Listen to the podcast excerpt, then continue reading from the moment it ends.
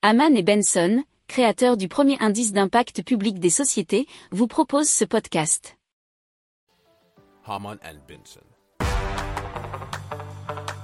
Le journal des stratèges. Et donc on part en Chine avec la société Yuon qui a fait eh bien le pari des vélos euh, électriques et surtout des paris à vélo à hydrogène. Alors plusieurs stations de vélo à hydrogène en libre service dans plusieurs grandes villes chinoises dont Shanghai et Shenzhou nous informe la dépêche.fr. Alors ce sont des y200 qui affichent une autonomie de 70 km et qui peuvent rouler jusqu'à 23 km par heure. Donc ils vont euh, lancer aussi dès cette année un tout premier modèle pliant qui se nomme le Y600.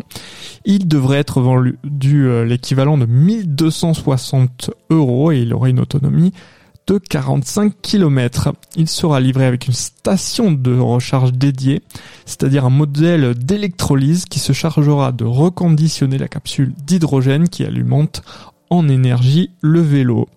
Et euh, du côté de la France, on n'est pas en reste du côté des vélos à hydrogène, puisque vous savez, on en a déjà parlé plusieurs fois. Euh, vous pouvez vous tourner vers euh, nos anciens podcasts du journal des stratèges de vélos à hydrogène.